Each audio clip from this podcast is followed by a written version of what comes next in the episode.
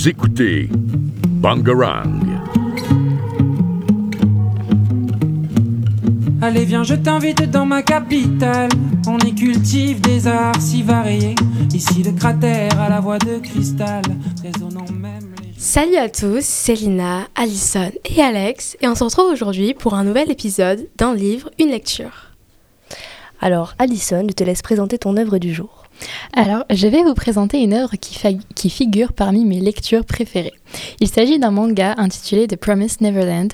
Il est écrit par Kayu Shirahai et illustré par Posuka Demisu. Il a été publié à partir de 2016.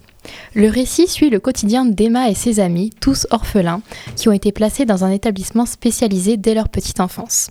Malgré certaines règles un peu strictes, ils mènent une vie heureuse tous ensemble, sous la tutelle d'une femme bienveillante, Isabella, qu'ils appellent maman. Cependant, la question qu'ils aimeraient élucider est pourquoi on leur interdit de sortir de l'enceinte de l'orphelinat. Ils ont l'interdiction formelle d'aller plus loin qu'une certaine limite. Ils attendent donc patiemment d'être adoptés et de temps en temps, certains enfants partent dans une nouvelle famille. Cependant, Emma et ses amis vont finir par se rendre compte qu'aucun des enfants sont partis dans de nouvelles familles. Effectivement, un soir, Connie fait ses adieux à ses camarades qu'elle va quitter l'orphelinat. Emma s'aperçoit qu'elle a oublié sa peluche préférée et avec Norman, elle court pour la rattraper et la lui donner. Ils franchissent la limite autorisée du domaine et arrivent dans un bâtiment de briques, où ils découvrent le cadavre de Connie dans un camion. Ils aperçoivent des êtres étranges qui semblent vouloir dévorer des humains. Ainsi, les deux amis, plus tard aidés de Ray, vont commencer à élaborer un plan pour s'enfuir loin de cet endroit et loin d'Isabella.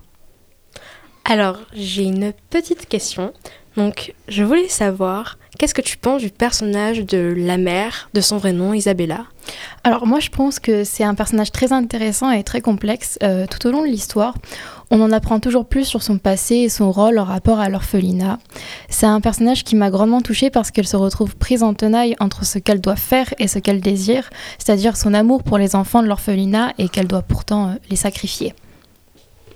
Wow, quand même. Euh, mais du coup, qu'est-ce que toi tu penses de ce genre d'histoire alternative où l'humain est considéré comme de la nourriture, un monde où en quelque sorte les rôles sont inversés Honnêtement, je trouve ce point de vue inversé super intéressant parce que nous, quand on lit ce manga, on peut trouver ça très injuste et cruel. Des humains sont élevés seulement pour être mangés et pourtant c'est ce que nous faisons dans notre société et ce depuis des millénaires.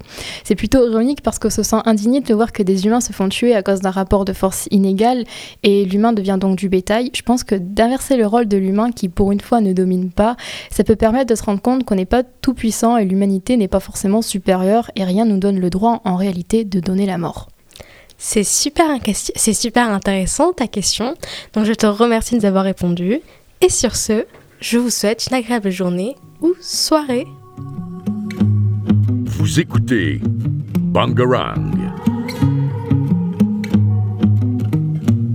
Allez viens je t'invite dans ma capitale. On y cultive des arts si variés. Ici le cratère à la voix de cristal. Résonnant même les